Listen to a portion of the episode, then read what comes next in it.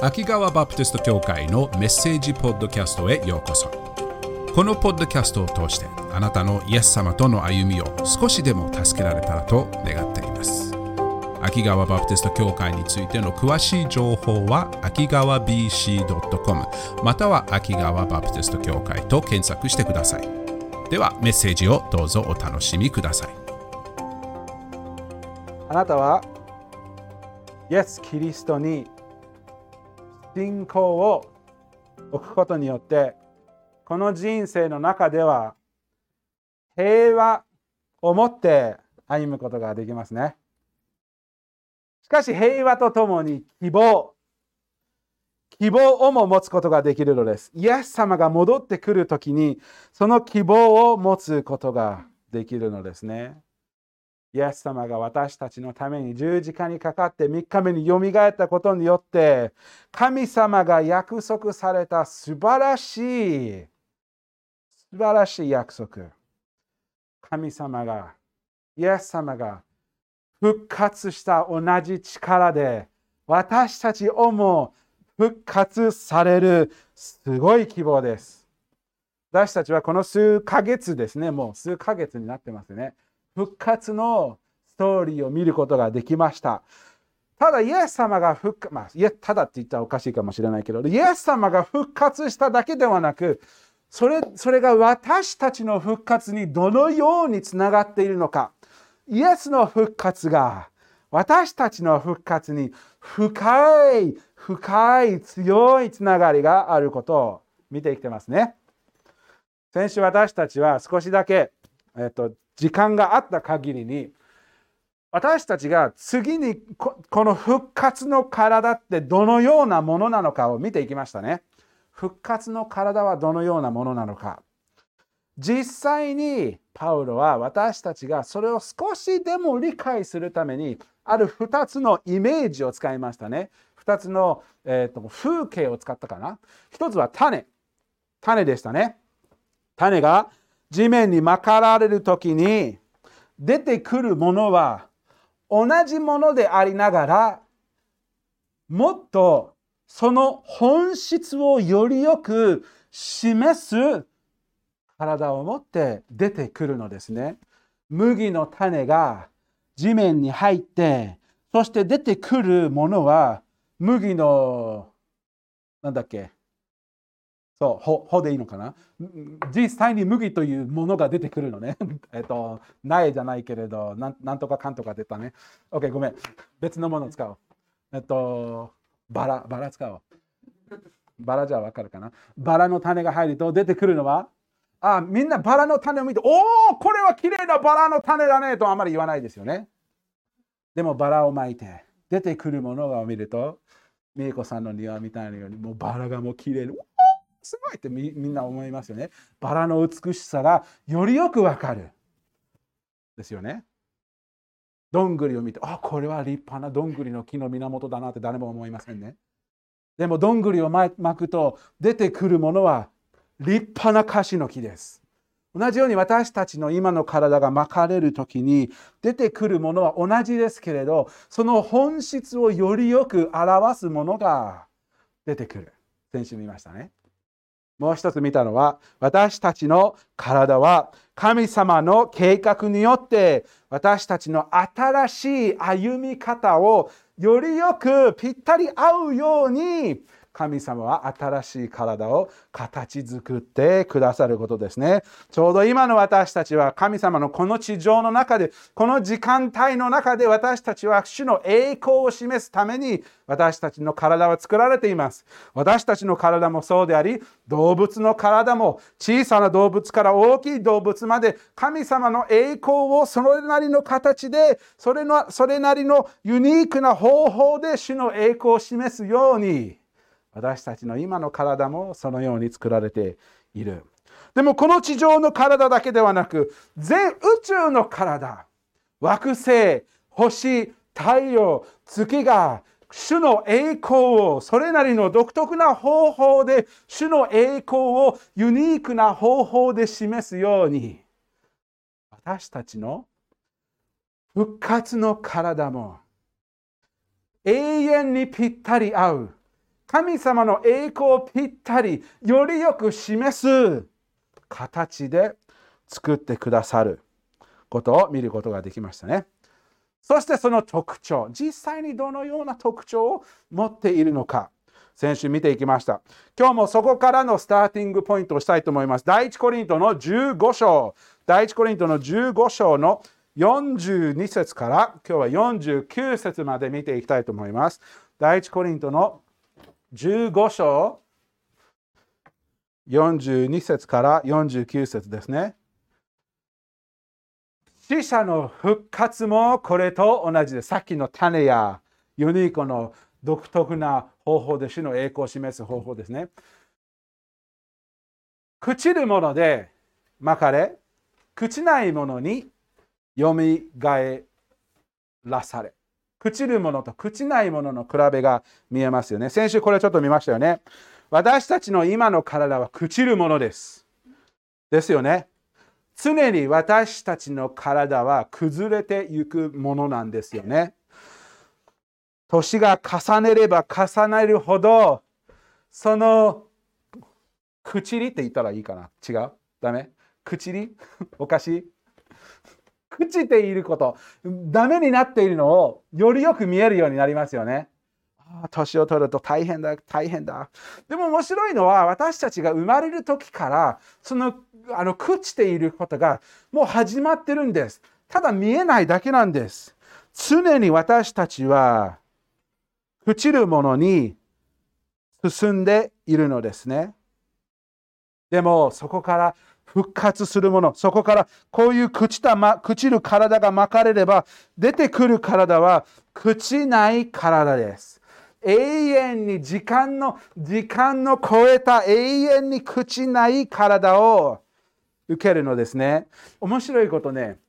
この体は永遠、私たちの永遠の存在にぴったり合うこと。第一ペトロ一章の3節に一つ面白いことが書いてあるんです。第一ペトロ一章の3節こう書いてあります。私たちの主イエス、キリストの父である神が褒めたたえられますように。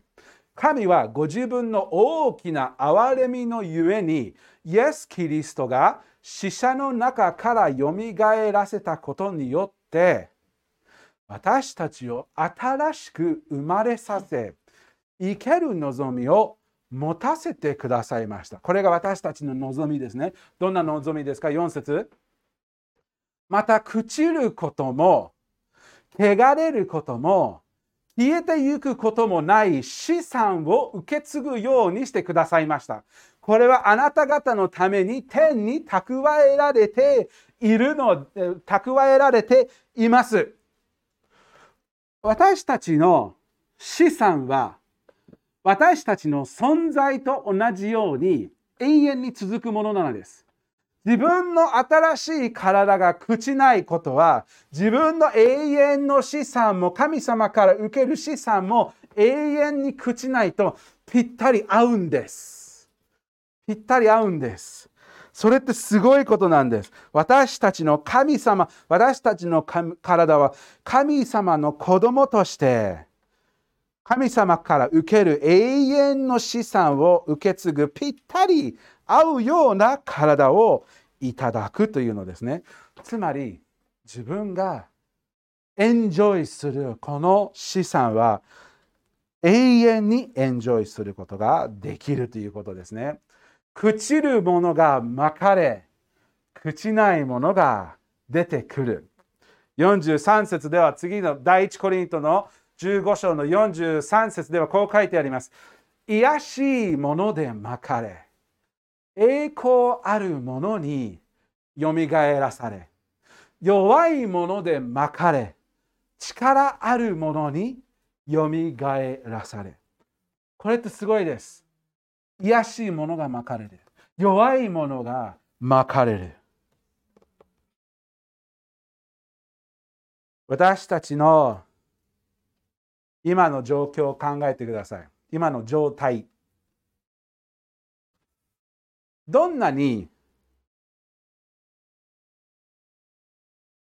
力強くてもどんなに美しくてもあるいはハンサムであってもどんなに頭が良くても、どんな才能やどんな機能を持っても、いずれは体の終わりに近づければ近づくほど、その力や知識や美しさや機能、才能がだんだんと衰えていくようになっちゃうんですよね。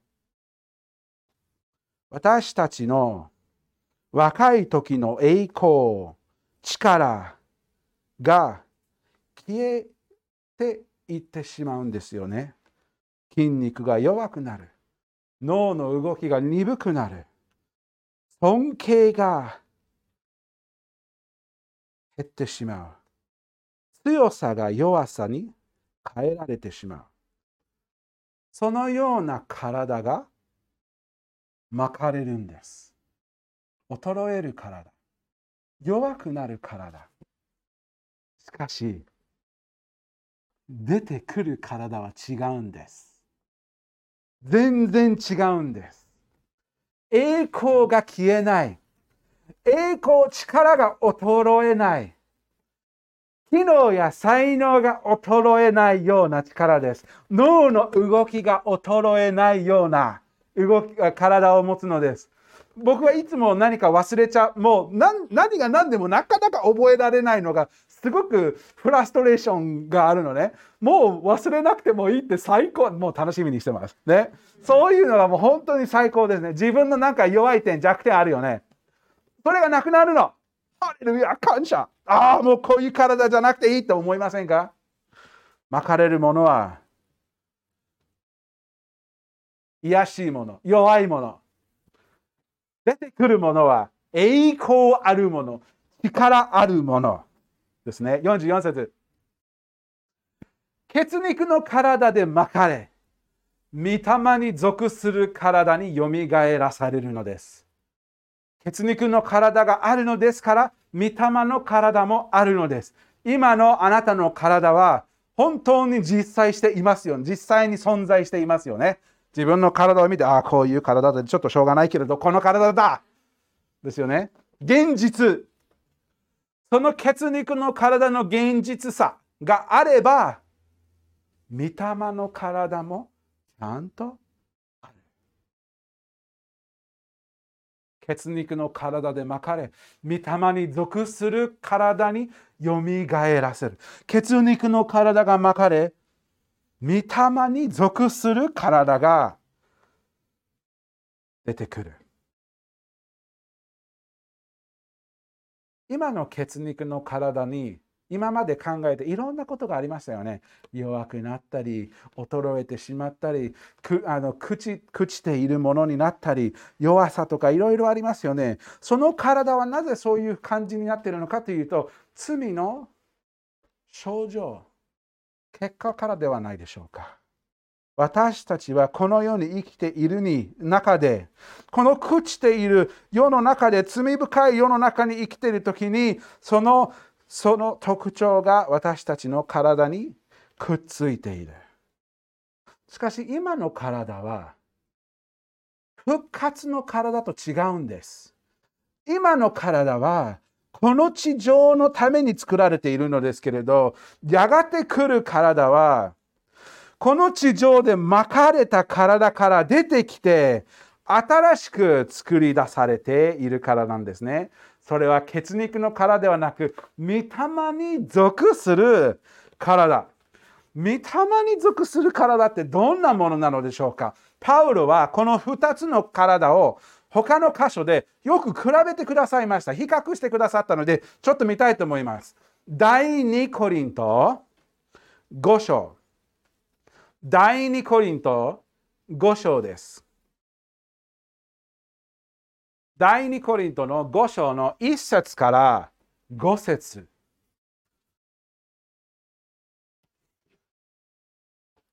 第2コリントの5章一節にこう書いてあります。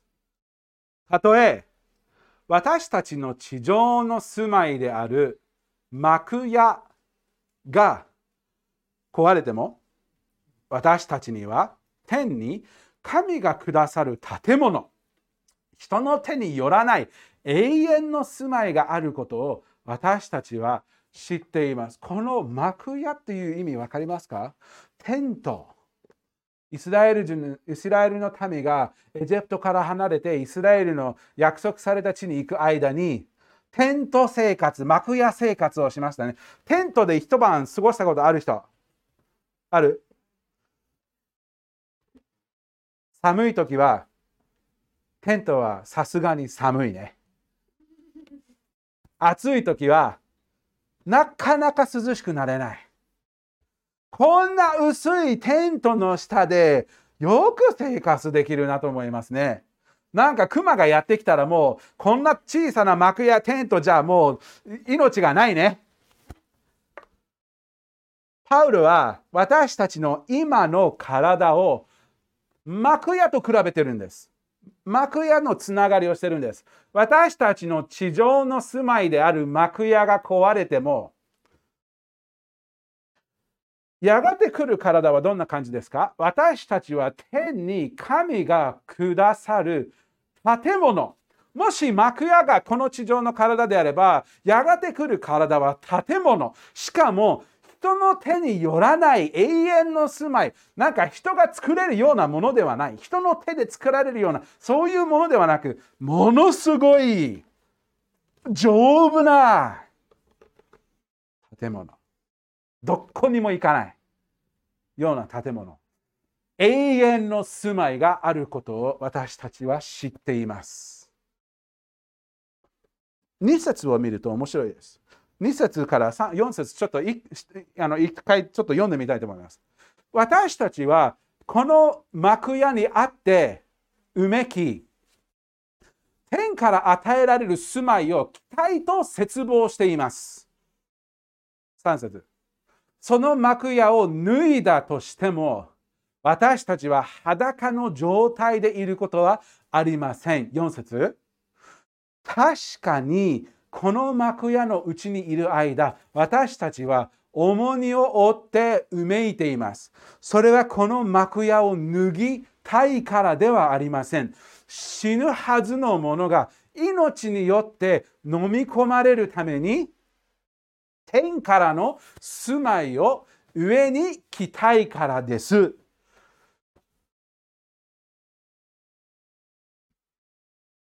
パウロはここで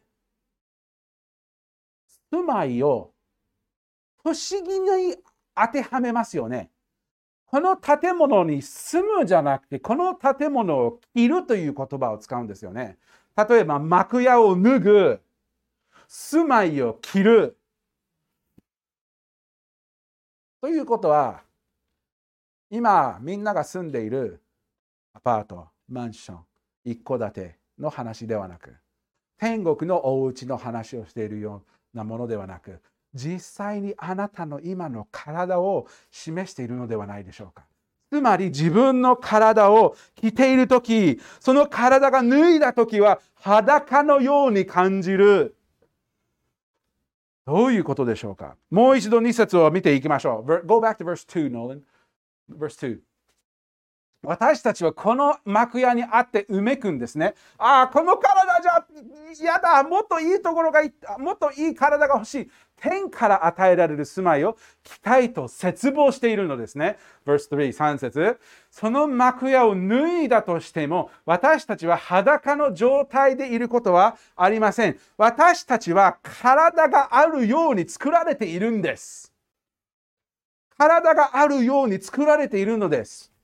この今の朽ちる体であっても、永遠に残る体であっても、体を持ったものとしての人物なんです。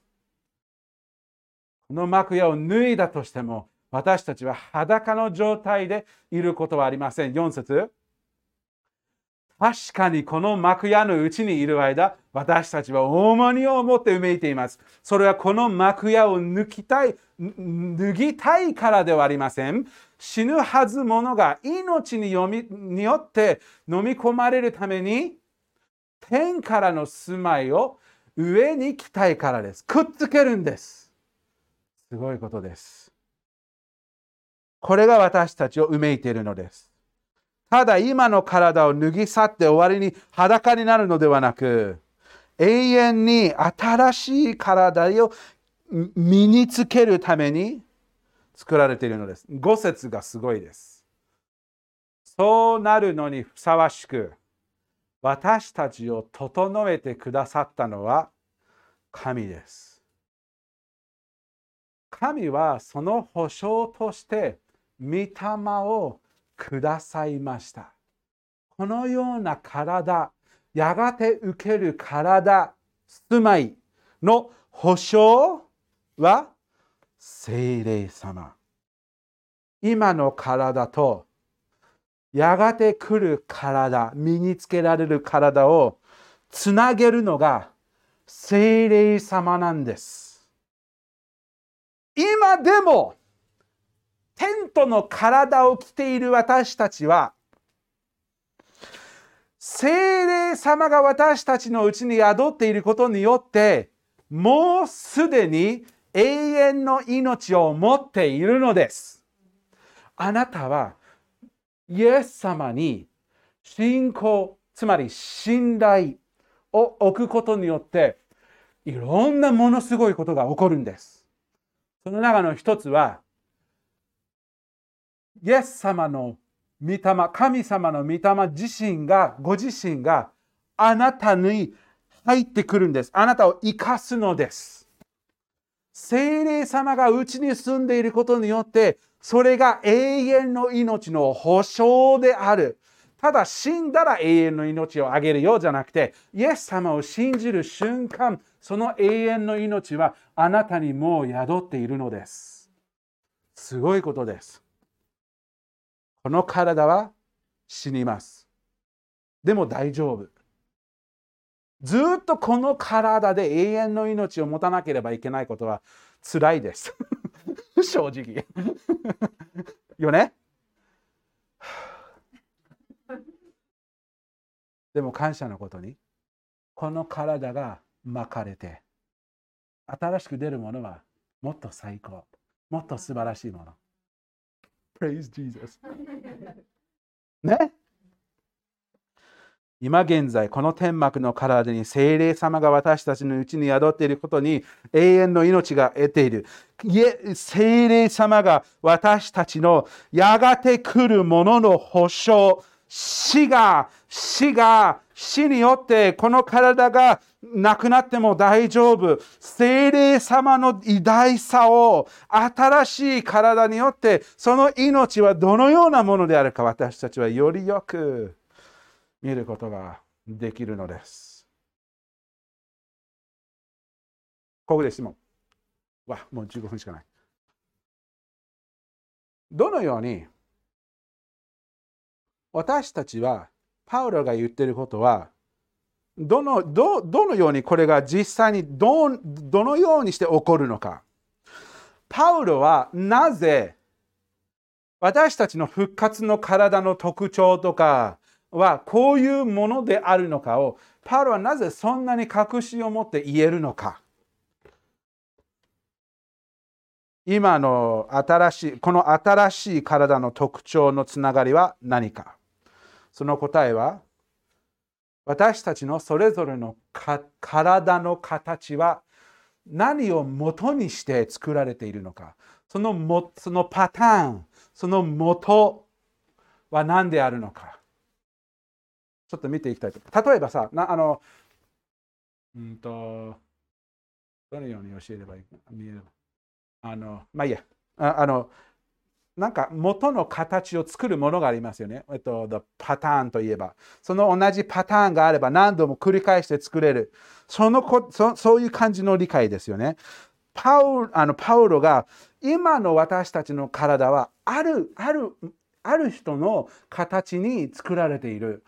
永遠の命の復活の体は別の人のあのパターンで別の人の形に作られていることをこれから説明するのです。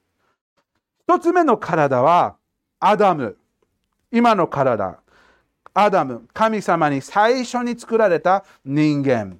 復活の体はイエス様ご自身がそのパターンにその元になってくれるんですね。45節第一コリントの15章に戻りましょう。第一コリント15章の45節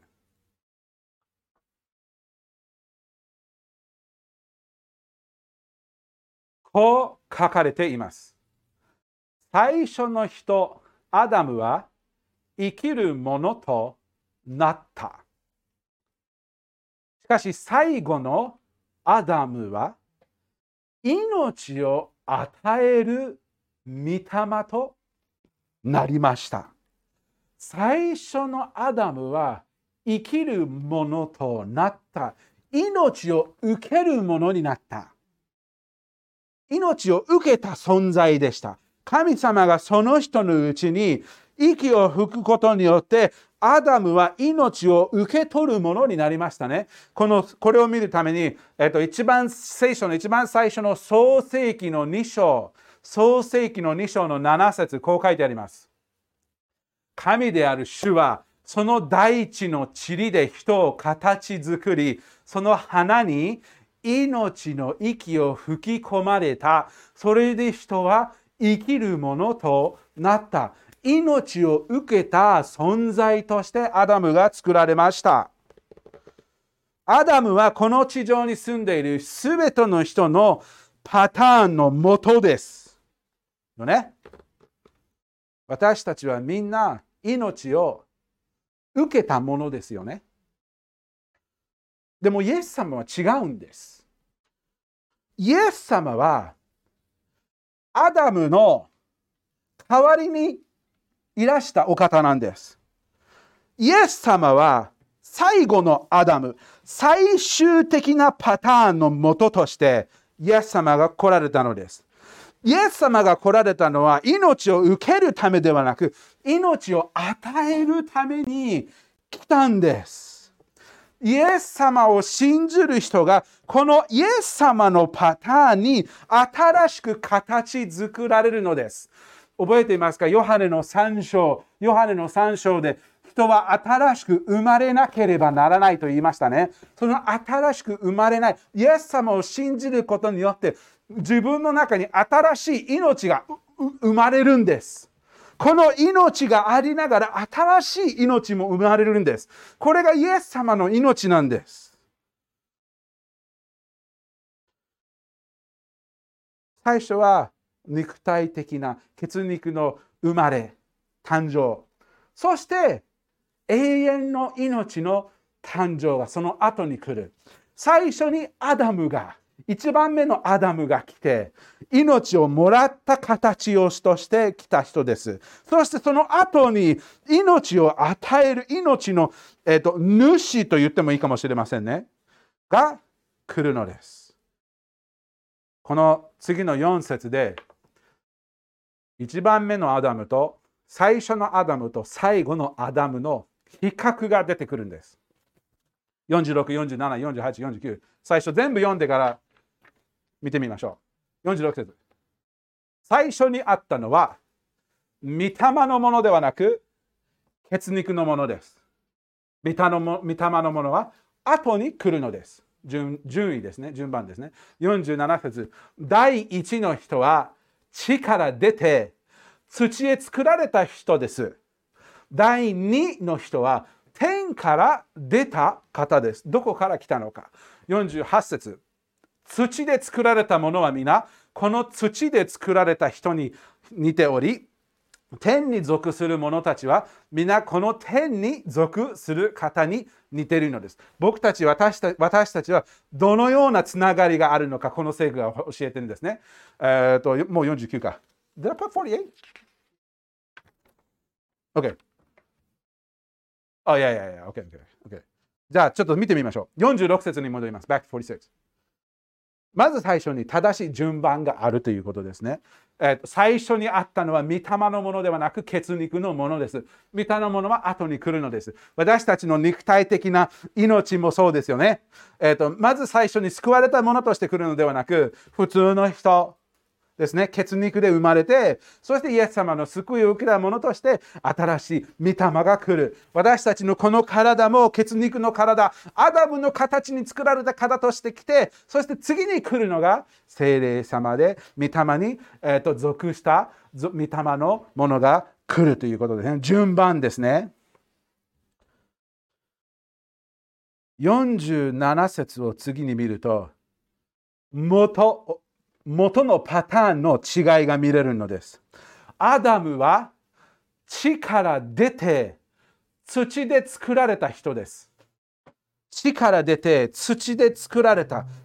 面白いのは、アダムは地から出たものであり、土に戻ったにも、土で作られたものとして作られたのですが、土に戻りましたよね。創世紀の3章の 19, 節にこう書いてあります。これは神様がアダムに言っている言葉です。アダムが罪を犯した後に神様アダムにこのように言いました。あなたは顔に汗を流して糧を得、ついにはその大地に帰る。あなたはそこから取られたのだから。あなたは土の土の塵からだから土の塵に帰る。土から来たものは土に戻る。土で作られたもの、地から出たものは土に戻る。イエス様の場合はどうでしょう？イエス様はどこから来ましたか？そう、天から。天から。新しい最後のアダムは天から来て、この世に来て、この土で作られたものに新しい命を与えるために、アダムのもう一つのアダムになったのです。最後のアダムになったのです。アダムができなことが、できなかったことが、イエス様が代わりにしてくださったのです。命を与えるものとして。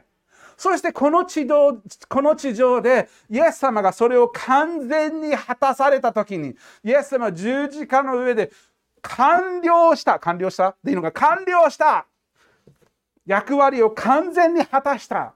3日目によみがえって弟子たちはみんなに自分の新しい復活の体を見せた後にそのアダムの役を果たした時にイエス様ご自身ももともと来たところからどうしたんですか？帰った。人の働きの一章9節 Acts 1.9こう言ってからイエスは人たちが見ている間に上げられた。そして雲がイエスを包み、彼らの目には見えなくなった。アダムが地上にから来て地上に戻ったように、イエス様は天から来て、この地上に第二、最後のアダムとして役割を果たして、イエス様も天に戻られた。すごいことは、今の体では最初の誕生では私たちはアダムの形に作られている。アダムの形。イエス様を信じると私たちは新しく生まれる。しかし今回はイエス様の形に作られているのです。イエス様の姿を追うことになるのです。48節、49節。土で作られた者たちは皆この土で作られた人に似てる。確かにそう。天に属する者たちは皆この天に属する方に似ているんです。その関係はどこから来るの？なんで口ないからだ？なんで永遠の存在であるのか？なんで力あるものなのか？なんで栄光をずっと示すことができるのか？天に属する方に似ているからなんです。49節私たちは土で作られた人の形を持っていたように持っていたように天に属する方の形も持つことになるのです。これってすごいです。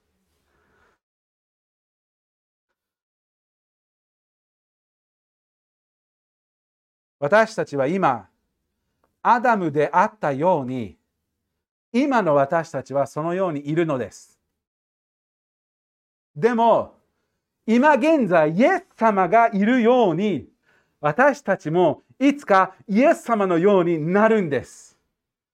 イエス様であった、アダムであったように、今、その似ているようになり、であってあって、イエス様が今いるように、私たちはいずれイエス様のようになるのです。イエス様、アダムの似姿を持っていた私たちはいつかイエス様の似姿の体を持つのです。イエス様が復活した後のイエス様のいろんな行動や体の部分をあのなさったことが私たちのこれからのパターンなんです。すごいことなんです。だから私たちはイエス様が戻ってくるのをそんなに楽しみにしているのです。ピリピの3章にこのように書いてあるのです。ピリピの3章の20節これで終わります。ピリピの3章20節しかし私たちの国籍は天にある。おお国籍はイエス様を信じるとどうなるのか知ってる？新しいパスポートもらえるの。ずっとこのためにこのパスポートをポケットの中に。この次のパスポートはすごいですよ。天の国民。最高。しかし私たちの国籍は天にあります。そこから主イエス・キリストが救い主として来られるのを私たちは待ち望んでいます。21節キリストは万物をご自分に従わせることさえできる道からによって私たちの癒しい体をご自分の栄光に輝く体と同じ姿に変えてくださいます。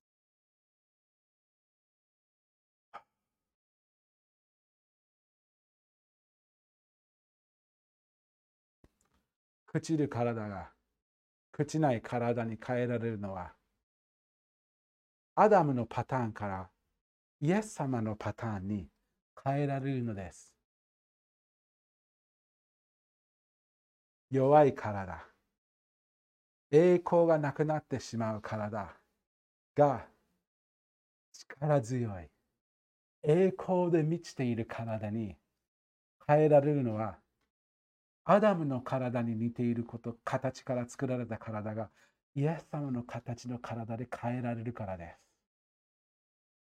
す。すごいです。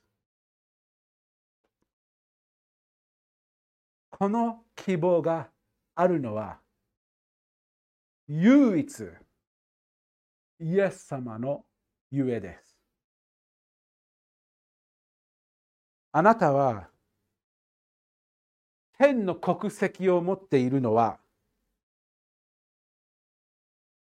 自分の体がイエス様の栄光の体に変えられる希望があるということはすべて天の主であるイエス・キリストがその偉大な万物を支配するその偉大な力を持つお方が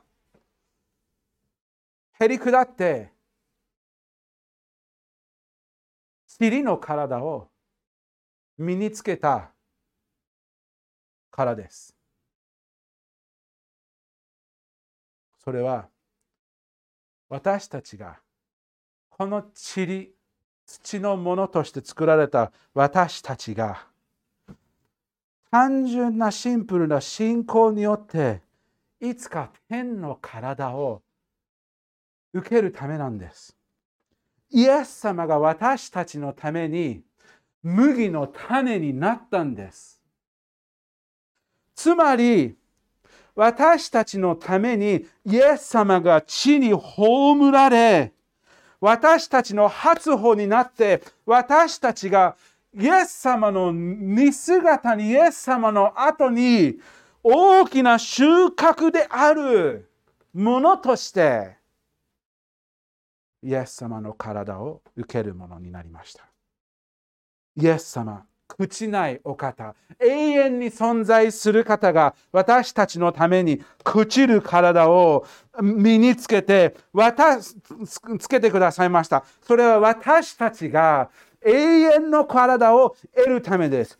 栄光あるイエス様が自分のために私たちのために癒しさを身につけたのは私たちは神様の栄光を受けるのにはふさわしくないにもかかわらずイエス様の偉大な栄光を分かち合えるために神様がご自分の栄光を捨て癒しい状態を身につけたのです。私たち弱い者が力あるものになるために全てを支配するイエス様力強いお方が弱くなったのです。罪の中にいた私たち、罪の中に死んでいた私たちが永遠の命を得るために永遠のイエス様が身に命のお方が身に死をつけてくださったことによって私たちの罪のあがないが現れたのです。イエス様、神の子が人の子になったのです。それはアダムの子である私たちがイエス様を通してイエス様の似姿、イエス様の形に神の子と呼ばれる特権を受けるために神の子が人の子になったのです。私たちはこの偉大な体、すごい体を待ち望む時にはまず最初に振り返って十字架を見る大切さを忘れないでください。この栄光の体を楽しみにできるのは栄光のお方がこの世に来て私たちのためにアダムになってくださったからです。人の形を身につけて人ができないことをイエス様が代わりにしてくださって私たちのためにこの偉大な栄光この素晴らしい希望この素晴らしい確信を与えてくださるのです。未来を楽しみながら過去を忘れない。イエス様が私たちのためにしてくださったことを忘れないようにしましょう。キリストの形に何という特権、何という犠牲が払わなければいけませんでした。神様に、イエス様に感謝しましょう。お祈りします。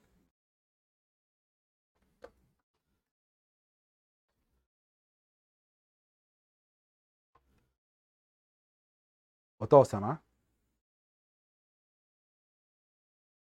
私たちのようなものが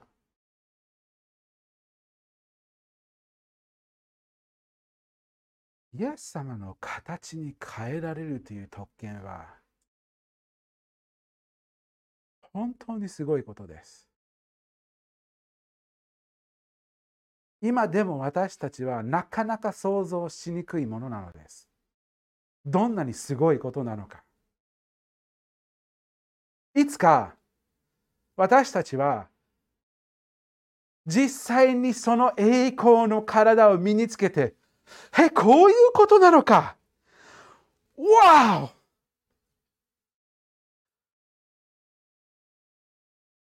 その時が来るまでの私たちは見えない、ただ待ち望む今の状況にいる中で、いながら、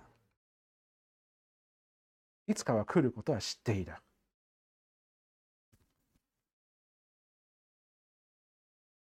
でもそれが起こるのには、イエス様、あなた様がへり下って、この世に来て、それを可能にしてくれるためにあなた様が私たちの背き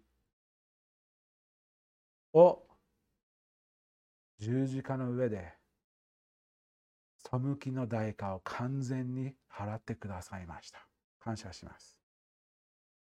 どうかその偉大な楽しい栄光で満ちた体を受けることを考えながら楽しみにしながら期待しながら感謝をも持つように助けてください。その体を得るためにどこまでの犠牲が払われなければいけなかったかを思い出させてください。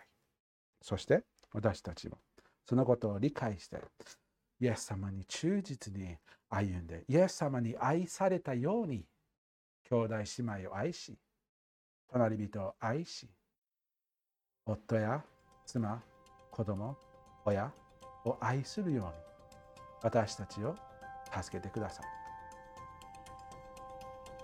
これをすべて私たちの救い主、イエス・キリストの皆によっていきます。アーメン